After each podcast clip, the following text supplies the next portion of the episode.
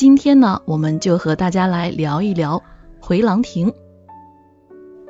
我是今天的主持人，我是妖刀。大家好，我是小五。Hello，大家好，我是喵大仙。非常荣幸能在这里和大家一起共同聊一聊这个热度爆表却满怀失望的魔改剧《我们的回廊亭》。嗯，首先介绍一下，嗯，咱们这部剧呢是改编自东野圭吾的推理小说《回廊亭杀人事件》。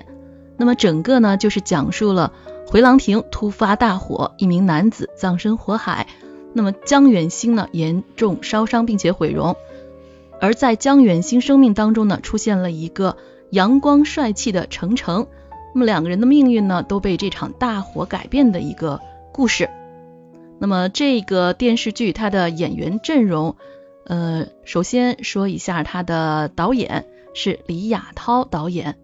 然后编剧是张世栋编剧，然后是由邓家佳和张新成来主演的悬疑推理网剧，并且于二零二二年的六月十五号。在优酷视频悬疑剧场播出。那么首先我来先跟大家介绍一下这个，嗯，回廊亭杀人事件呢，它其实是东野圭吾的唯一的一部女主视角的一个长篇小说。它原著其实是以女主人这个工藤生之离子的视角来展开的，并且已经有四次来登陆这个市场了。首先第一次登陆呢是在这部小说在二零一一年被日本富士电。富士电视台翻拍成这个电视剧，并且它是由这个长盘贵子来主演的。那么第二次登陆市场呢，是是在二零一八年由赵淼导演改编的这舞台剧啊，并且在北京的保利剧保利剧院进行了发布活动，而且是在二零一九年的一月九号在十号啊进行了首演之后，陆续开展了全国的巡演。那么当时这个赵淼导演就说了，这部小说呢。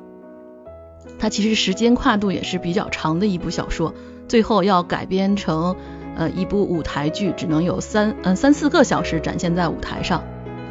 不是，听你讲完这个它这个原剧哈，你没发现它虽然在已经上映了那么多各种那种翻拍的哈，你没发现这一部最火热，一下子登上热搜了。之前的《回廊亭》，我相信大家很多都没有看过，大家了解《回廊亭》肯定是通过这一部。刚才介绍了第二次登陆市场啊，第三次登陆市场呢，就是在这个国产电影《回廊亭》，它呢是由天马影业和向上影业出品的，由任素汐和刘敏涛主演的，也是在今年三月份上映的。然后就是这个第四次了啊，第四次这个《回廊亭》优酷网剧呢，是由这个上向上影业制作的，由我们的邓家佳和张新成来主演的，所以是呃热度最大的一部剧，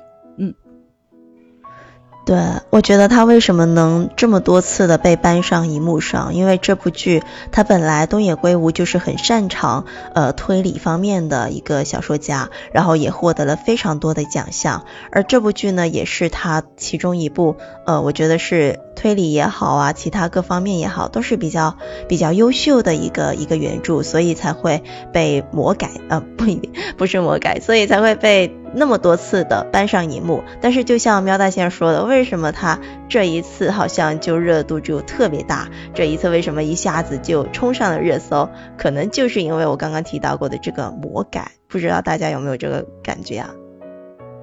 对，其实看过原著的读者哈，就是原著小说的读者，我觉得大家应该就都清楚啊。其实他从这个改编，就是从首先这个回廊亭，就这个。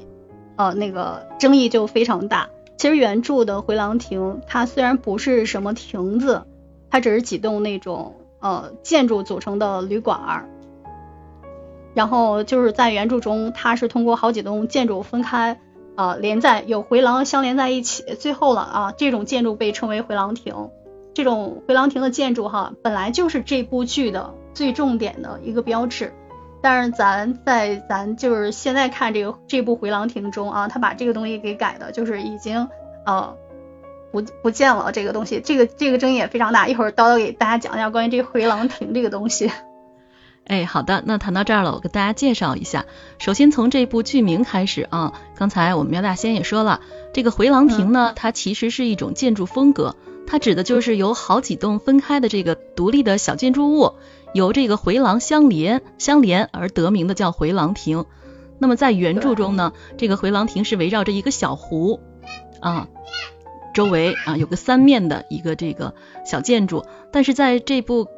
这个咱们这个电电视剧当中呢，好像就改成了一个特别时髦、特别先进的一个酒楼，而且好像还是在一个悬崖边上，你们有印象吗？对，这个这个地方，这个景是在那个重庆拍的，所以给人感觉是那样的那样的世界。嗯，但其实是在原著当中呢，一切案件都是围绕着这个回廊亭的这个时空推理来进行的。也不知道我们改编了以后，在剧情往后顺展的时候会变成一个什么样的，还跟我们这个原著会有多大的差异啊？我们敬请观望一下。一开，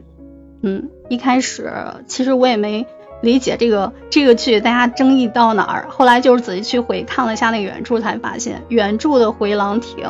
为什么是这个剧的特色？就是因为他在开篇的时候，你有看到是放火，对吧？然后凶手为什么能巧妙的逃走？就是因为他这个回廊的缘故，然后他才能躲避别人的视野，还有就是利用这个时间差，然后可以顺利安全逃走。原剧就是这么来的，这样呢他才不容易被发现。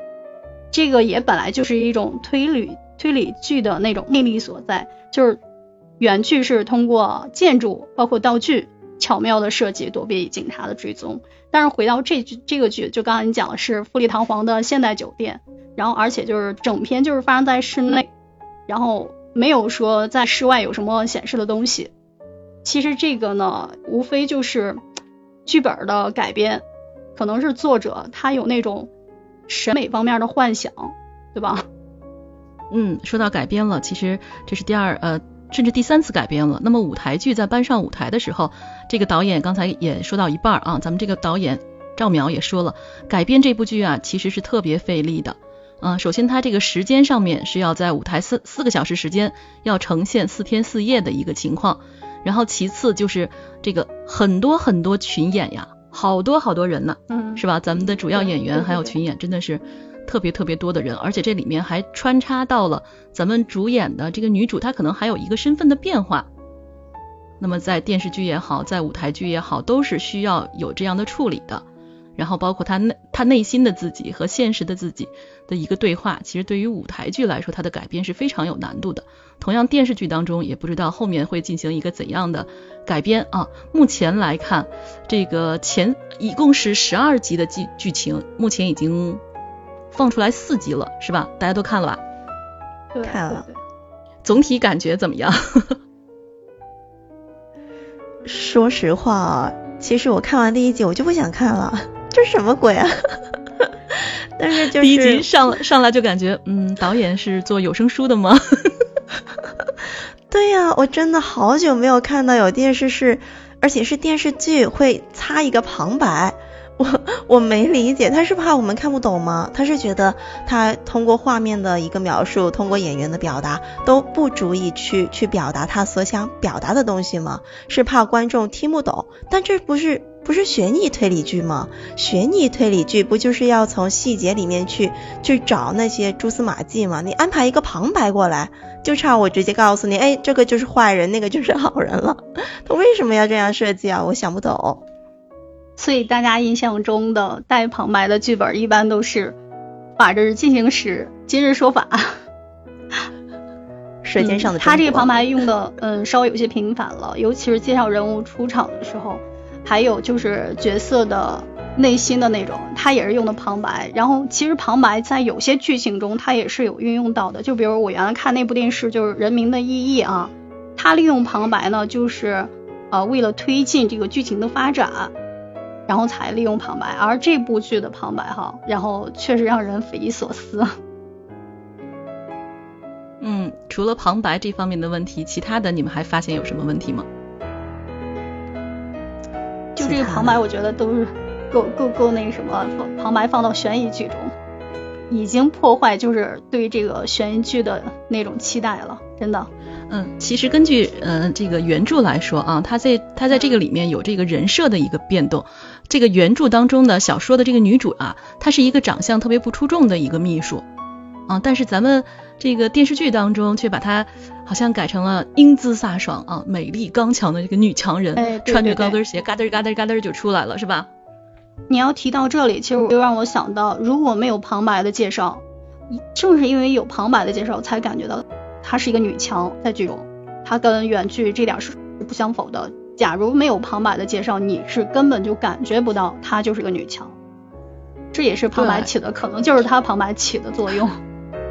在原著当中呢，咱们这个女主相貌比较丑陋，而这个男主呢是比较英俊的，所以当这个男主向女主表表白的时候，也是特别容易陷入到感情当中去的。但是不知道，嗯，咱们这个网剧当中这么漂亮、这么能干的女强人，后面会和我们的程程的情感经历会会会发生怎么样的变化啊？但是我觉得好甜呀、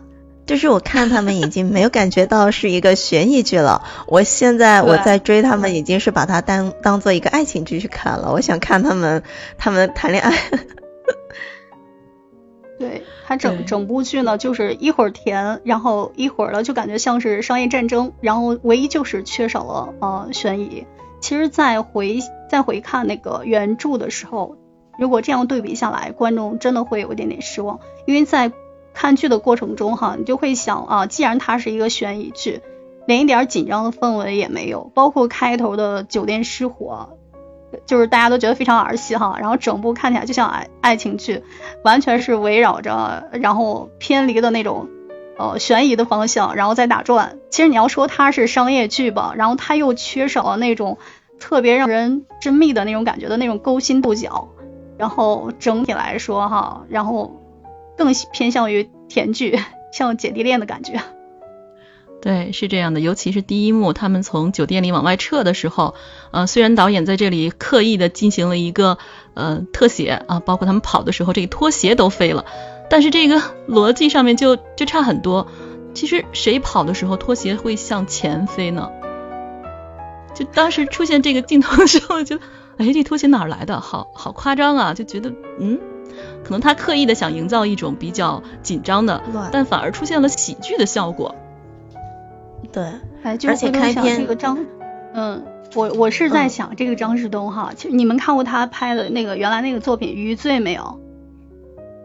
也没有，就是那个 张一山演的，张一山演的。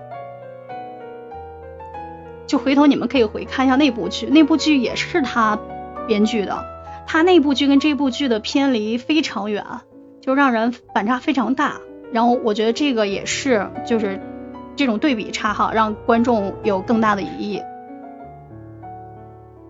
嗯，是的，而且他开头那里不是一下子就出现了很多角色嘛，然后角色之间相互之间的称呼也很多，但是他下一个镜头出现江远星的时候，我们会发现他江远星包括他身边那些人都是他开篇没有出现过的镜头，所以一下子就接收到的很多人物就会可能有点乱，人物的角色还有人物的那种关系就一下子就会很懵，所以这也会让人说，呃，看了一会儿之后会倒回去看，哎，这里是不是开篇的那个谁呀、然后需要我们自己一步一步的去推谁是谁的谁，这样子就嗯可能会有一点繁琐，但这也算是它相对来说相对巧妙的一点吧，就是也会让你呃忍不住去翻看它前面的一些细节。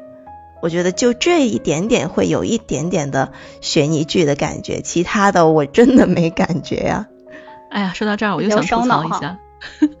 然后他们从那个哪儿，从这个撤离了以后，然后立马就说，哎，江远星呢？江远星找不着了。立马江远星不就出现在酒楼门口，然后就是八个月前。我就不明白为什么 是是担心我们看不懂那几个字吗？然后旁白这时候就出现了八个月前。其实之前也有一些影片会有这个时光回往回到这样的处理，但只要打字就可以倒叙的。方法。嗯啊，对，他就他就立马就要旁白出来念一句，真的是这个旁白让我感觉，嗯，好吧，他他这个人代替是吧？是的，他其实可以用字幕来代替的。他这个人设的改动呢，其实还是非常大的啊。原著的人设决定了咱们这个女主的她本身的风格是，其实是一种嗯很深沉，因为她长相不是很出众，而且可以说是比较丑陋的啊。她比较深沉，比较悲痛，而且她是嗯感觉是比较黑暗压抑的这样的一个人设。但是在咱们这个电视剧版里面呢，大部分就是甜前两句呃前两集里面就是一个邓家佳和张新成扮演的两个角色在调情，而且还带了很多很多的喜感，两个人相处的一些喜感都放在里面了。你们有这种感觉吗？对，有在原剧中，但是我原嗯，我是说但是在原剧我就一直中好，我主要想吐槽一下，在原著中那两对恋人哈，因为看了原著原著哈，两对恋人是完全是互相利用哈，没有一点真爱。但是在这部剧中的反差，然后甜蜜点儿也就在于这一点儿，然后大家其实已经被引导的以为这个是爱情剧，已经忘了它是个悬疑推理剧了。我其实就是想吐槽，他作为一个财务总监啊，就前面加上了旁白，特意的去去强调他终于爬上了财务总监这个位置，辛辛苦苦十年才爬上的位置。但是就这么闲的嘛，就每天的去蹲一个 给给汽车贴膜的工人，然后从天亮蹲到天黑，那公司里是没事情做嘛？而且开头都说其他人都在盯着他的这个位置，难道就这么光明正大的、明目张胆的去找人，就不怕别人知道说，呃，他找的这个是高董的私生子或者怎么样吗？但是我现在又想啊，其实这跟原著来说，因为原著它的定位是一个秘书，秘书的话，只要你交代好老板交给我的工作，然后其他的话没有那么多人的盯着，然后也没有其他太多繁琐的事情。所以如果是原著里面他一天到晚的去跟那个小老板去联系，就跟呃这个程程去联系的话，应该是没什么问题的。但是他现在呃编剧给他的这个人设是财务总监，然后我就老是觉得是。是不是好奇怪啊？他自己的工作不用做啊，他一天到晚就就到处乱窜去啊。哎，我就发现这部剧里的嗯，这这部剧里面的人都很忙啊。你们你们注意到了是这个财务总监的位位置，我不知道你们有没有注意到这个呃我们的大 boss 他身边的这个生活秘书，你们发现他还兼职了干别的了吗？他还是这个 KTV 的主管。哦，那个酒店的总总管，总管啊，对。然后他他包括，哎，我就很奇怪，看到这场戏的时候，我就说，哎，他没有去伺候老爷子，怎么又跑到这个 KTV 来看着他孙子来了？你提起来这个，你没发现剧有一点大家很不理解？呃，很多人吐槽说，作为一个高层的领导人，而且就是这么私密的一件事情，就是他关于收到那封信的那个那点儿情节，你有看到哈？好多人吐槽、他怎么会这么轻易的啊、呃把东西放在那么显眼的地方，而且让别人还可以随意翻动。其实当时看完这儿的时候不太了解，当去回看原著的时候，包括他们后面啊、呃会发展成什么样的人时候，这部剧会改编成啊、拍摄会拍摄到哪种程度，其实还是很让人期待的，因为这里边其实已经从他那些小细节已经感觉出来，他们两个关系是非同一般。对，一开始就是觉得，哎，这个老板好像做事儿不是特别严谨啊，这么对隐私的一件对对对事情，他就很轻易的放到抽屉里，然后就离开这个现场了，并且没有锁，并且没有做任何这个处理，然后他这个生活秘书就可以轻而易举的拿到这个东西，并且看到这封信，并且。就咱们看这个镜头的时候，不是也很奇怪，他这个盒子里面到底塞了一个什么东西？我当时不是还在吐槽嘛，我说他就直接放在这儿，然后自己溜走了，这不明摆着告诉你，你快过来，我这里有秘密，你快过来看。然后我们我们还在那里停了好久，就看他那那几个字，然后还去猜这是谁给他寄的，然后翻看了好多遍呀。对，但那上面写的是张老师，是吧？写的一个张，嗯姓张的，然后说你有一个儿子，希望你找到他。啊，我们就想这个东西是谁寄的呀？是怎么回事啊？对，所以后续的剧情呢，如果有逆转，啊、整部片还是非常有看头的。嗯，是这样的。那么你们说到逆转这个事情了呢，我就来说一下他来，嗯、我觉得他改编的第三个改编的一个点，叫他这个叙事顺序的一个变动。那我们可以看到原著的他这个叙事顺序呢是非常非常讲究的啊，东野圭吾在这个顺序和倒叙之间是来回跳动。那么他的目的呢，其实就是要让这个读者在读这本书的时候，要制造一种这悬疑感在里面。比如说他刚开头的时候，他就说到了一个、嗯一个老太太是吧？一个老太太来到这，她要去，其实还没有来到，她说她要去那个回廊亭的那个酒店，然后她还告诉自己啊，我不要紧张啊，我不要紧张。当时就会感觉，哎，一个老太太是不是不怎么出来，所以她出门就会觉得紧张。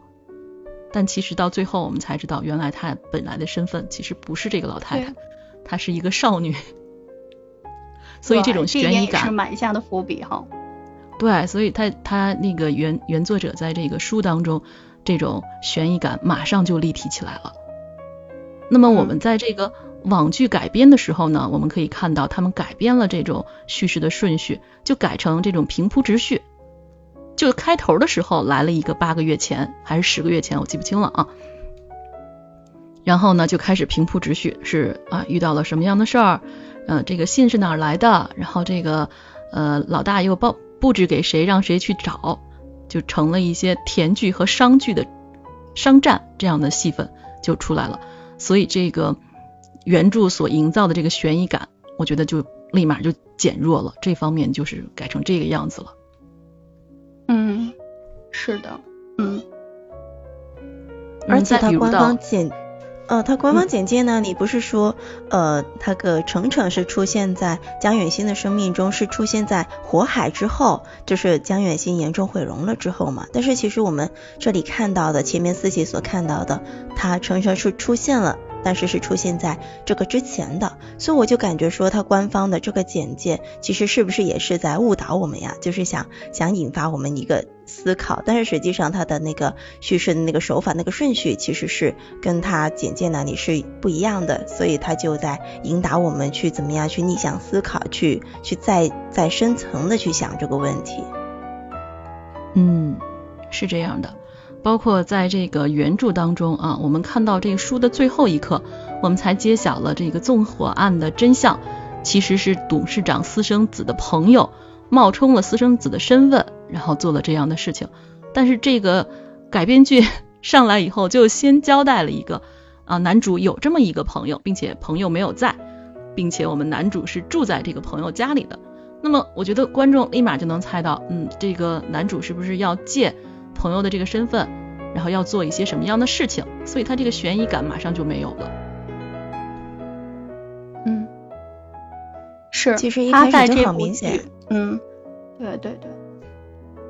一开始就好明显啊，就是他拿个那个剃须刀的时候，一眼就看出来他住的不是他自己的房子，然后呃他留的也是呃留下来这个这个房子里那个剃须刀也是他朋友李浩的，所以一开始就已经明摆着告诉你，我不是他们要找的人，我是冒充的，我不是董事长的儿子，就就感觉像你说的那种悬疑感一下子就充没了，就直接把答案抛出来的那种感觉，所以我看着就不像悬疑剧。真的一点都不像，但是把它当成一个嗯简简单单的都市言情或者是姐弟恋这样的剧情，其实还是可以看下去的啊。尤其是我们高颜值的这个男主女主，哎呀，男男主一出场也是非常非常帅气的一个小辫子啊，真的是煞摄人心魄，可以用这个词了。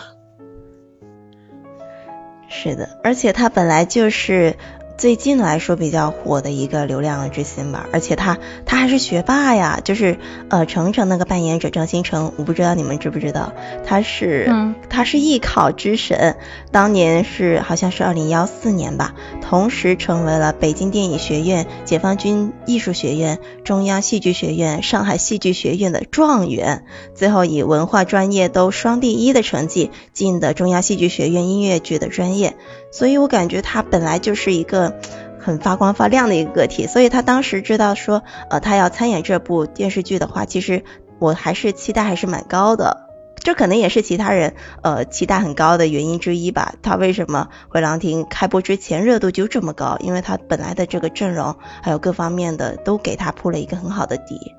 大家对他的期待太高了。好，说到演员阵容这方面，喵大仙能给我们介绍一下演员阵容这方面的设置吗？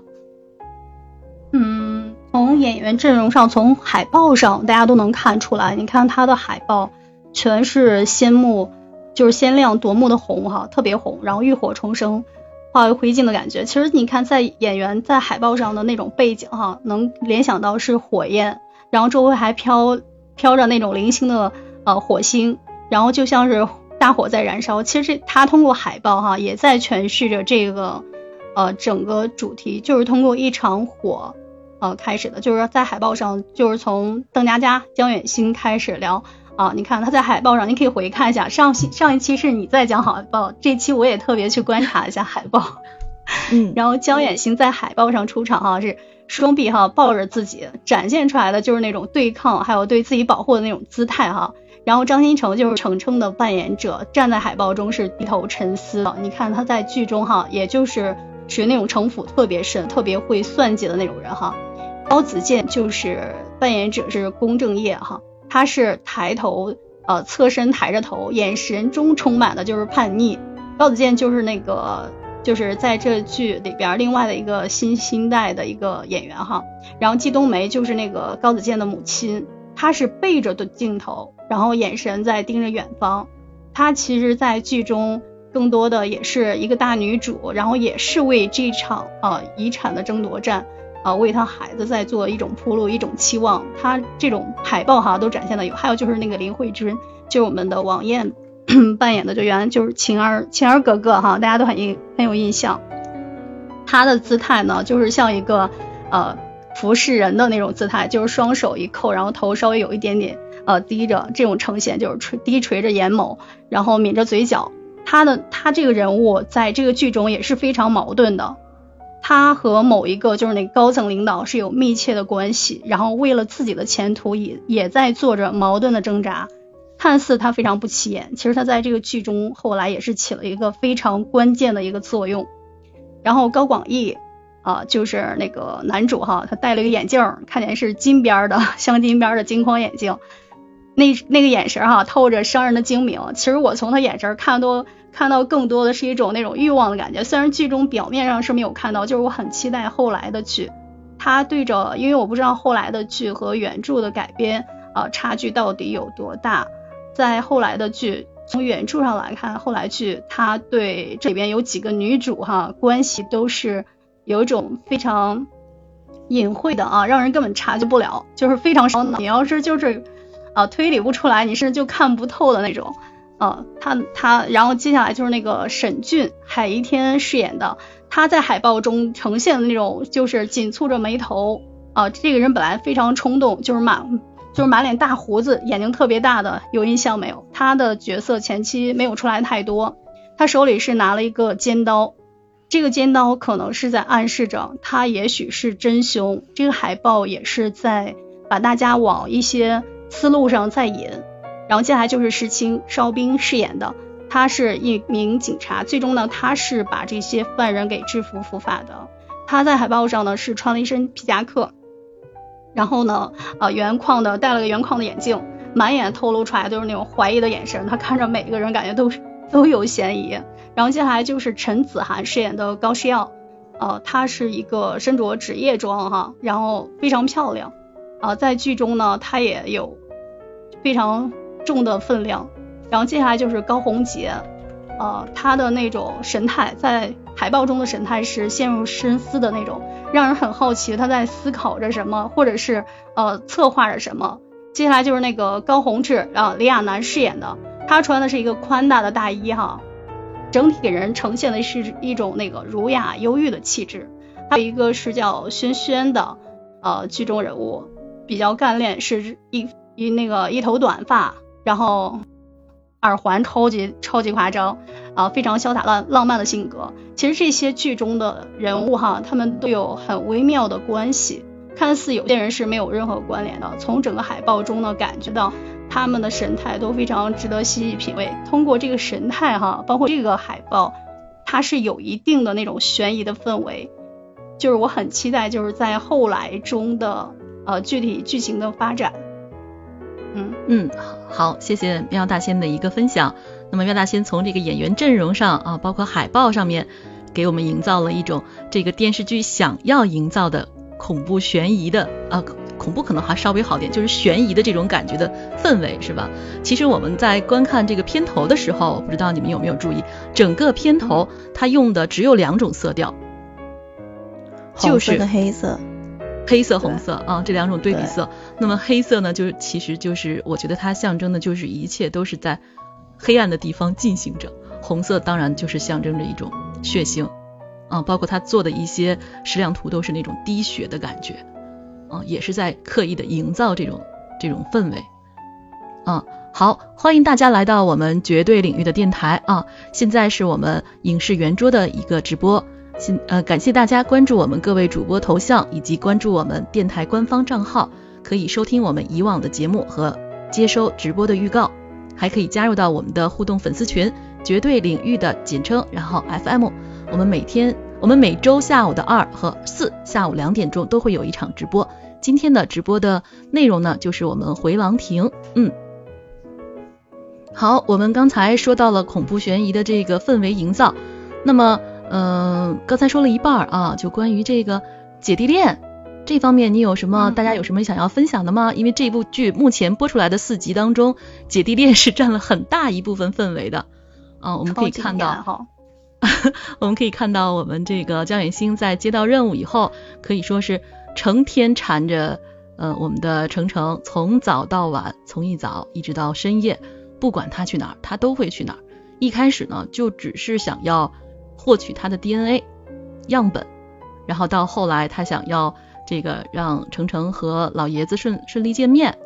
啊，好，下面观众，我们有想发言的，我们稍等一下啊，一会儿有我们的连线环节，稍等一下。嗯，有这样的其实他通过这个，嗯，他通过这个姐弟恋，已经之前有提过哈，已经把观众成功的就是引向了都是呃恋爱剧。而且它呈现这个两个人的角色关系，就是现在当下非常流行的，嗯，大女主的电视剧，嗯，姐弟恋，就是一种英姿飒爽的女女强人的形象，然后再搭一个，呃，有点小萌的小奶狗的那种形象，就感觉特别搭，然后周围都是冒着粉红色泡泡那种感觉。嗯，说到姐弟恋这面了，我跟大家分享一下啊，其实姐弟恋在这个生理角度上是比较符合我们这个生理的这种规律的。为什么这么说呢？哎，这么说下面呃男性观众不要太介意啊。其实我们男性的寿命相对于来说是比女性要短一些的。那么谁不想在晚年的时候，嗯，都过早的失去另一半吧？所以从这个生理上面来讲，呃，女生啊。大女生就是女生大一点，更适合和弟弟在一起。然后三到六岁其实是一个比较好的这个年龄分布。虽然姐弟恋可能是呃不能同生，但是可能能做到同死。说起来然后道理，嗯嗯。不是，我想说，我想知道姐姐喜欢一像你们哈，一般喜欢什么样的弟弟？如果 让你们选择一个弟弟，小五，咱们两个分开说吧。你你从女性的角度来说，然后我我我我这次来当个弟弟好吗？好的呀。如果如果我是弟弟的话，我喜欢姐姐的原因，我可能会觉得姐姐比较成熟稳重，是吧？她的阅历可能会。比较小女生来说，她的阅历会多，并且呢，她可能为人处事上面，跟大家相处上面，可能会比小姑娘更有经验啊。然后这个主要是这个心态上面呢，还有这个人格魅力上，可能相比较来说，可能更吸引弟弟们。嗯，对。如果是我从一个姐姐的角度出发的话，我想要找个弟弟，我是希望，嗯，他比较有活力，然后比较精神，看上去就很精神。然后他一般来说年纪轻的人呢，接受新事物也比较快，所以他的想法会比较多，然后新花样也比较多，可能就会比较浪漫，比较活跃，然后想，呃，想的东西多的话，也就比较细心。所以我觉得，如果是跟弟弟在一起的话，应该就是一种甜甜的恋爱，就是任何事情都是处处都充满着小惊喜的那种感觉。对，好甜呀！啊，这样总结下来就是说，弟弟呃姐姐哈比较喜欢温柔的啊，年纪小又又很温柔，而且还不凶，性格还招人喜欢，还听话。然后姐姐的阅历非常丰富，就是一般这样的话，他听话嘛，他就会非常听取姐姐的意见，然后没有就是所谓的大男子主义。而且要就是在需要粘人一点儿，可爱一点儿，然后比较有更多的时间跟姐姐待在一起，这就是之前你说的传说中的小奶狗。是的，是的。好，呃，然后这个框题我还专门去查了一下咱们中国调查网上的几个数据，你们想了解一下吗？我来揭秘一下吧。快来安利一下。嗯，他这个问题是，那么身边有没有姐弟恋的例子？然后其中百分之六十五的网友都说有，自己就是的占百分之九，而完全没有的只占到了百分之二十六。所以从这个数字上，大家可以看到，其实姐弟恋真的是以后的一个大的趋势啊。然后第二个问题就是问这些姐弟恋的恋人当中啊，你觉得相处的好吗？相处好的占到了百分之五十七。一般般的占到了百分之三十五，而说就是不好的，绝对说不好的，只占到了百分之八不到。拿数据说话是吧？我觉得其实大女主 哈厉害厉害厉害。我觉得大女主其实来说，姐姐们其实包容心更大啊，因为年轻的女孩一般爱耍小性子哈，动不动撒个娇发个小脾气哈，然后需要男生给予更多的包容。但是如果放到姐弟恋上来说呢，呃，姐姐们会更多的包容男生，也很愿意在在家之中家里边哈承担一些家庭责任啊。其实有时候在想啊，这男生做错事情了，也会觉得啊，可能是不懂事吧，一笑而过，然后就过去了。其实这样想想哈，有点可爱啊。是的，你看咱们这部剧是在优酷上面放的哈，然后我就查了一下优酷上关于姐弟恋的十大好处，他还真给总结出来了。我在这里也跟你们分享一下啊，嗯，首先从年龄上来看，女方年龄大会疼人，男性的大男子主义作怪和呃对女性呵护有加，就会在姐弟恋当中来避免掉。然后在生活方面，女大不斤斤计较，嗯，然后寿命方面不能同生但求同死，然后样貌上面，女性三十岁后更爱保养，嗯，然后生理方面，女性呢发育早。衰退的比较晚，处事方面女生大不依赖，嗯，交往方面聚会时男性讨论热烈的都是大老婆，然后女性讨论发泄心中的委屈的都是小老公，然后日常方面大老婆呢对大老婆 就是姐姐呢会对劳劳碌一天的丈夫嘘寒问暖，服侍的妥妥当当的啊，然后在大众方面呢，呃其实是受到一部分阻力的啊，所以嗯。就是这种情况下出现的姐弟恋，才会让大家感觉这真的就是真爱。我身边真的很多，我身边真的很多姐弟恋，但是我不是，说的我想再找一个弟弟，开玩笑了。其实咱身边有很多关于姐弟恋的明星，大家估计都知道哈，比如陈妍希、陈晓，他们两个就是拍《神雕侠侣》哈在一起的，然后还有陈松伶、张译。然后也是因为拍剧认识的哈，然后伊能静、秦昊这些大家都知道，还有钟丽缇啊、张伦硕、高圆圆、赵又廷是吧？这些这些大家都都很清楚，包括这个剧里的那个陈子涵，就是那个姐姐哈，她其实她也是嫁了一个小自己九岁的一个男士，就是他们他曾经是他的呃经纪人，嗯，所以说在这里叨叨总结了四句话送给大家，什么？姐弟恋光明正大，想爱就爱。如果真的爱了，年龄算什么？如果真的爱了，距离算什么？如果真的爱了，时间算什么？是的，也嗯，也希望我们所有的人能够呃得到爱情，包括我们这个剧里的这这一对甜甜的男主女主，不知道他们后面的走向会怎么样，还是希望他们能够甜甜的相处下去啊。对你说，嗯，说起来这个剧里这这这一点，我就想到这个程程，呃，就是张成的扮演者程程哈。然后他在这个剧中，他最后因为原著你也知道是靠利用关系两人在一起的，但这个剧中程程是真的喜欢上了这个女主。从程程的角度来看，程程的身世跟他喜欢上这个女主有很大的原因，因为在剧里边。嗯，虽然没有明确的去说明，通过剧里的推理也能推理出来，他是一个孤儿。具体剧情的发展，呃，他是否是孤儿哈？其实大家可以在剧中看看。但是给我印象最深的就是我在想这个孤儿这种心理，他是不是呃这种原因造成的？可能更偏向于呃关于这个女主像妈妈一样，这个女主真的像一个妈妈一样那种感觉，套路一套一套，就像哄小孩一样。是呢，包括他喝醉了以后送他去酒店啊，就那么伺候着，真的是嗯，无微不至的。对，还给他过生日是吧？然后给他嗯，很很细心，知道啊，我们两个今天正好是你生日，还，拿了一个小杯子蛋糕，然后就过来过生日，而且送他的那个礼物还是一只气球。对，处处制造惊喜给弟弟。对，这这样这样的姐姐，嗯嗯，我是说讲到这里了，想想听你讲一下关于那种就是这个男主啊程程的那种心理。心理走向，嗯，程程说他，嗯，他其实他其实是有父亲的，我不知道你们 有没有注意观察到这一点？有，我觉得应该是那个，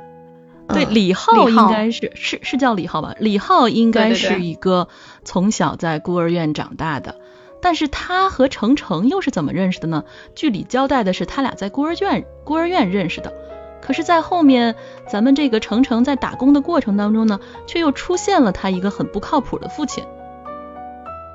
对，所以就是这一点也是烧脑的。其实这个程程哈，他真的是在原著中他不是什么好人，在这里边他也不是什么好人。虽然是呃有一些呃手段非常阴险，其实他从小就是，虽然他咱们后来是能能推理出来他是有父亲的，其实从小哈。他是无父无母，他就是一个小混混。哦，就是觉得后面这个出现的父亲可能是他的养养父是吧？然后他是被收养的孩子，哦，也可能是这个样子。所以，对，我是我是主要是想通过这些东西，就是嗯，想去探讨一下关于这个程程这个人，他这个心理走向，为什么最后让他走向了误入歧途，包括他自己的本质啊，我你应该去想哈，每一个孩子出生以后，他不是这么一个人。他可能是生活的遭遇，然后让他变得又又阴险啊，又有手段，然后嗯，走入了一些歧途。嗯呃，因叨叨因为工作的关系呢，可能会经常接触到这样的一些孤儿。那么其实我们在平常跟孤儿接触的时候，也跟他们讨论过父母的问题，因为父母这个话题是永远绕不开的。所以我们在很早的时候就可以跟孩子，尤其是孤儿来讨论这个问题。嗯，我曾经问过几个女生，嗯，我给他们讲这个男女，因为他们到青春期了嘛，我给他们当时讲的课是青春期女性保健课，然后就给他们讲了女性应该怎么保护自己，包括他们的妈妈在怀胎十月的时候的一种感受。然后这个这两个小小小孩就问我了，说，嗯，我就不喜欢我妈妈。我说你为什么不喜欢妈妈呀？他说：“因为他不要我了，因为他看我残疾，他就把我给扔了。”我说：“但是你知道吗？那么每一个人其实都是带着爱来到世界上的。你们妈妈忍受了那么难受的过程，然后把你们生下来。至于后面他是因为什么样的原因无法跟你生活在一起了，嗯，他是有别的原因的，我们现在不知道，也不好做分析。然后我就跟他们假设，我说如果这个时候你的父母来找你了，你愿不愿意见他们呀？”然后你觉得答案会是什么？我我真想象不到。我觉得第一时间应该是吧。我觉得会拒绝，但是他们终究都会认回来。但是他第一反应可能是抵触。但是我觉得他过一段时间可能就会回想一下，哦，我没有父母在的，在我身边的时候，我这么多年是怎么熬的。然后他们可能会慢慢的就去想象，如果我真的呃会跟我父母在一起的话，我会怎么样？然后他们就会慢慢的想去尝试。但是第一反应，我觉得应该还是拒绝的。嗯，我们当时把这个话题当成了中秋节的一个话题，中秋说月。我们把这个话题引给孩子们，然后让孩子们给远方的父母亲写一封信。然后当这个信收上来的时候，嗯，可能我们那边孩子也不是特别多啊，大概十几个孩子收上来的时候，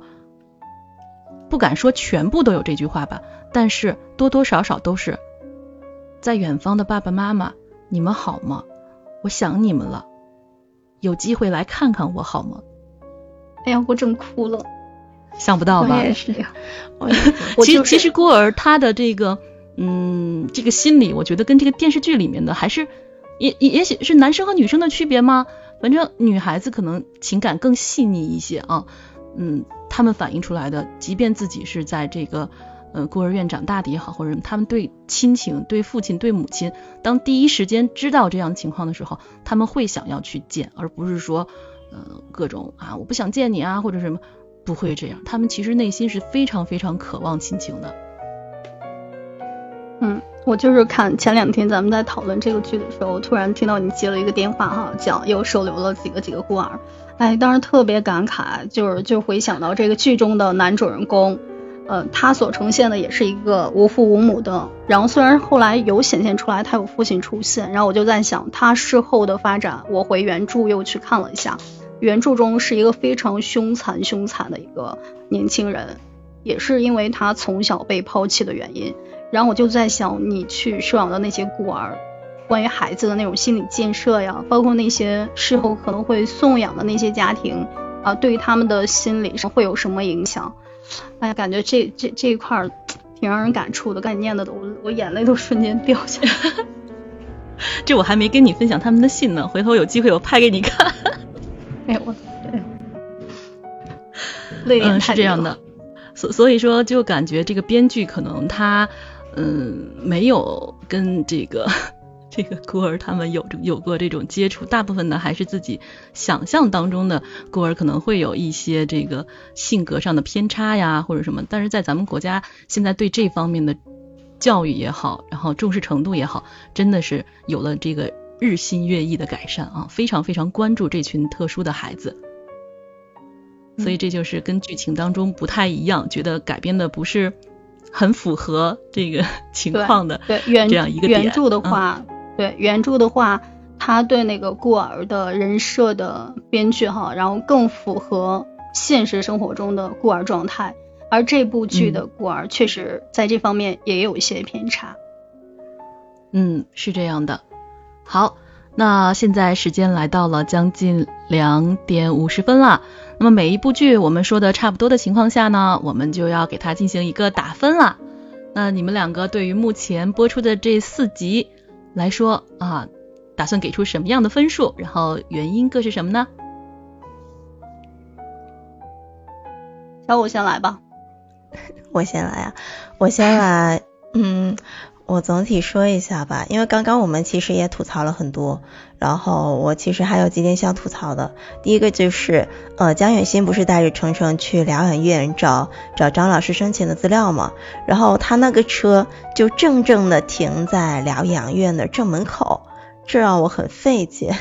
我是我知道，就是编剧就是想把它表呃展示成，呃我们到了疗养院，他们要去的地方是疗养院，但是这个车直接就停在人家住门口，那人家进进出出的还要不要出去了？其他的车还要不要走了？那个门口的路还这么窄。你哪怕是呃经过那个门口，他们把车停好了之后，拍一下他们进这个正门口的时候的一个镜头也好呀，你就直接把车停在正门口那里，我是接受不了的，这是第一个。然后第二个的就是呃到我们。能够看到的第四集的最后面，季冬梅要收员工呃酒店员工的手机，检查他们是不是有过呃那个那个争议性很大的那个视频。但是我觉得这个逻辑有问题啊，难道就是看过这个视频的就等于是拍这个视频的人吗？他们不是要找拍视频的这个是谁，然后找出这个源头吗？那他检查其他员工的那个手机，手机有过这个视频，呃，哪怕是删除过的，都算有嫌疑。那就是说，如果他自己也有看过这个视频的话，如果他用自己的手机看这个视频，那就代表他自己，他作为他作为这个这个高子健的妈妈，他自己也有问题吗？我就觉得这个逻辑，这个逻辑我想不通。嗯，还有一个就是。高广义去试探江远星，呃，看他值不值得托付，看他能不能去帮他完成呃寻找他私生子的这个情况。但是我没有明白，既然是试探，他并没有因为高广义是上司就妥协了，而是坚守了自己的底线，他不愿意违背道德去去爬那个高的位置。但是找私生子继承。他入赘妻子的这个这个遗产，难道就符合道德了吗？那蒋远新既然不是那种呃为了上司就能不择手段的人，那高广义是怎么能判定呃蒋远新就不会出卖自己呢？他试探的意义在哪里？我这个我这几点没有想明白，所以这个剧我不可能给他打高分。这个总体来说的话呢，我是给他打了六分。六分是勉强及格，为什么及格？因为我是看到它后面的剧情，因为这个毕竟也是看在东野圭吾上，他毕竟改编的是东野圭吾的剧情，然后他简介也是说大火之后，然后江远新毁容了，然后怎么怎么样，所以我更加期待的是他后面的一个反转，我期待他前面埋下的一些小细节有可能后面会用上，所以我这里总体给他打了六分。嗯，好的。那喵你呢？好，你从剧情上讲了一下，我就从它的一种拍摄的叙事方法，就是简单的呃讲一下。其实它在这里面哈，给我比较震撼的还是它旁白的叙述，因为在我印象中哈，有旁白叙述的，一般这种电视剧也好，呃节目也好，一般就是展现给中老年观众的哈，这样的话就更利于利于他们的去理解哈。其实在这个剧对准的年。比较是比较年轻的观众哈，然后在某种程度上会觉得他这个旁白会让人觉得智商很低哈，然后整个剧情非常简单前期不完全是不需要旁白的啊，然后不过随着就是剧情的发展，他在旁白中呃戏份也越来越少了，旁白后边就是四集往后一点，就是咱看到四集的时候，基本上就是呃听不到太多的旁白了。呃，不知道后来的剧情发展会不会是旁白越来越少啊？这一点呢，呃，我给他打分打上呃也是打六分，呃打六分呢也是刚刚及格哈。然后呃更期待，因为我这个六分是仅仅仅的仅限于四集，我对我对这部剧还是期待蛮大的。虽然前面啊它演成呃比较甜的恋爱剧，但是整体的剧情的编改，包括后续的一些。剧情的推进啊，还是比较期待的，呃，想看一下它后边的悬疑啊，包括比较烧脑的推理这些东西是否会呈现出来啊。目前打六分。好的，轮到我了。哎呀，我一咬牙一跺脚，是吧？你们俩都给个及格分，我给多少啊？我给个六点五分吧。这零点五分纯属的啊，是鼓励分。呃，因为他这个改编呢，啊，一看过原著以后，再改编的这些东西，觉得嗯，我不是很苟同他改编的这些东西，这是第一点呢，扣分的原因啊。第二点呢，我是觉得虽然很甜啊，但是这个你既然打着这个悬疑的旗号，并且你的宣传，无论是你的这个片花也好啊，你你的这个前面片头的营造也好，都是营造的一种这种气氛，但是。嗯，好像没有收到这方面的信号，那么还仅仅仅剩下最后八集了，我不知道会有一个什么样的反转，嗯，但是还是很期待的啊。然后最后呢，就是咱们学语文呢都有过这种手法，叫什么欲扬故意，想把这尾巴扬起来呢，前面就就要故意把它摁得很死。那么也希 也希望我们前面看的这四集呢，是导演或者是我们的编剧故意的，给我们把这个调调往下摁得很死，然后后面给我们来一个大反转，来一个大惊喜。嗯，对，别打脸啊！发生，我就说你今天说这话不要打脸啊！啊，我已经做好准备被打脸了。好，欢迎大家来到我们绝对领域的电台，这里是影视圆桌节目啊。我们今天聊的呢是我们的回廊亭，欢迎大家来关注我们各位主播的头像，嗯，还有我们这个电台的官方账号，也就是我们四麦的位置，那么就可以收听以往的节目，还并且得到我们的直播预告。我们还有互动的粉丝群，绝对领域的简写加 FM。我们每周二、每周四下午两点都会有直播的专场。嗯，好。刚才已经插播一个小广告，啊插播一个小广告，请啊大家听了这么久了啊，可以把你们手里边的小巴掌啊往我们主播脸上摔一摔 啊，轻点两下啊，就可以送出啊你们手里的小巴掌。嗯，广告完毕。好，那刚才在我们聊的过程当中呢，有一些宝子也举手想要上麦。那么现在这个时间呢，就是安排给大家上麦互动的时间。有想要上来跟我们聊一聊这部剧的啊，跟我们聊一聊东野圭吾的，也可以吐槽，也可以鼓励啊。然后大家都可以现在积极上麦了，只要你点整个视面呃整个页面下方的那个举手的这个小小小小手啊，我这儿就能接收到了。大家可以积极上麦，我们来一起分享一下。有宝子上麦吗？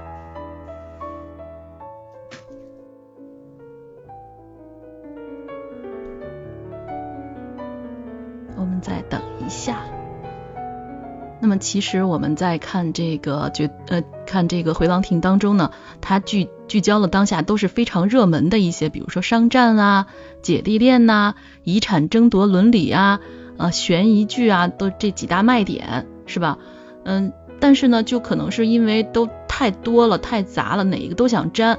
反而最后就成了一个挺四不像的一个剧本，是吧？对。你们知道吗？李亚涛他其实是个理科生哎。但是他考大学的时候啊，报的是咱们这个北师大的中文系，最后就是进入到电影这一行。这个理科生，所以说他的一些想法也好，或者什么也好，他可能就跟这个普通的导演好像 有很大的区别，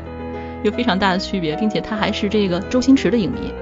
他也是非常喜欢看这个《大话西游》啊，《喜剧之王》啊，他也非常非常喜欢看这些的。嗯，你你这样说来，他们又把它拍成喜剧啊，谢天谢地。所以他在里面一些镜头的运用上面呢，还是感觉有点这个，对对对，你这样一说，我理解了啊。对对对啊，你这样一解释，我理解了。我说呢，就是那个呃，女主和男主之间哈，台词呀，包括那些套路呀，超级搞笑。对那些段子，那个女主然后被这个劫持到一边去的时候，是吧？然后女主问那个男主说：“你过来解救我的吗？”男主说：“啊不，我解救他的。”这种无厘头的台词啊，都是在这上面看，因为他之前不之前非常费解哈，现在想通了，现在知道了是谁对他的影响是吗？嗯嗯，是他想可能想在这种悬疑中呈现出来一点点甜，在这种甜中再呈现出来一点点无厘头，就像你刚才说的，什么都想抓，结果最后抓了一把空。对。看最后这八集，他能把这个剧情引向什么地方去吧？一开始我以为这个大火最后烧死的或者烧伤的就只有江远星一个人，然后通过剧情梗概才知道，哦，原来是两个人。然后后来想，嗯，这这个跟剧情跟这个原著是一样的，原著里面其实就是两个嘛。对。我感觉他那时候饰演《爱情公寓》里的小姨妈是是演的很很入戏啊，就是给人的给人的感觉已经是固定化的这个标签，但是他在这部剧里面是完全没有看到那个小姨妈的影子。小姨妈的影子，对对对。因为在《爱情公寓》里边，他的人设就是一个非常喜欢拍戏，然后想硬要挤到十八线演员的序列里边的那个形象嘛。然后后来他其实很勤奋，他的一些电视剧啊，包括《无证之罪》啊，这些爆款电视剧，他的表现都是越来越棒了。其实看《回廊亭》，因为我和喵大仙一样，也是一个原著党，然后喜欢之前的演绎，之前的这些剧情，然后主要看还是一个来看小姨妈，另外一个看看这个咱们的程程在这里边怎么表现，是不是真的长大了？对他的印象还是最好的《我们》里边演那个耿耿和余淮的余淮呢。嗯。然后，之所以说这次上麦主要是来示爱的呢，就是正式通播通知一下我们的绝对领域三位美女主播，我们已经是正式的影视圆桌，有咱们的一席之地了，大家很棒。然后哦，手动鼓掌，是，对，正式的第一期啊。也希望大家一起分享这个喜悦，把大家的巴掌、把大家的掌声送给大家，然后多关注我们麦上的几位主播，然后也可以关注一下我现在点亮的这个头像，这是我们电台的主账号。您可以通过关注之后呢，我们之前的每一期您如果错过的话，我们各位主播的声音您会听通过订阅我们的专辑收听以前的声音，也包括我们之后的每一期的现场都会给您发预告，都不会错过了。